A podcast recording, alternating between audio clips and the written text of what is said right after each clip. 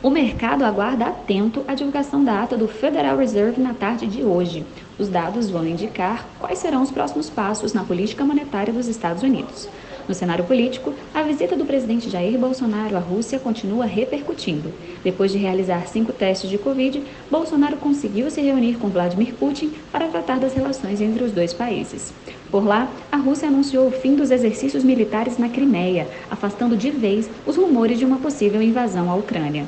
Por aqui, a quarta-feira começou triste com a notícia do temporal que atingiu a cidade de Petrópolis, no Rio de Janeiro, deixando ao menos 41 mortos. Ontem, o TCU aprovou a primeira etapa da privatização da Eletrobras. Outro destaque nacional é a temporada de resultados que segue bombando. O BTG Pactual decolou e viu seu lucro subir 60% em 2021. A Caixa Seguridade também apresentou bons números. Quer saber mais sobre esses e outros assuntos? Acesse news.vlgi.com.br e fique por dentro. Até amanhã e bom almoço!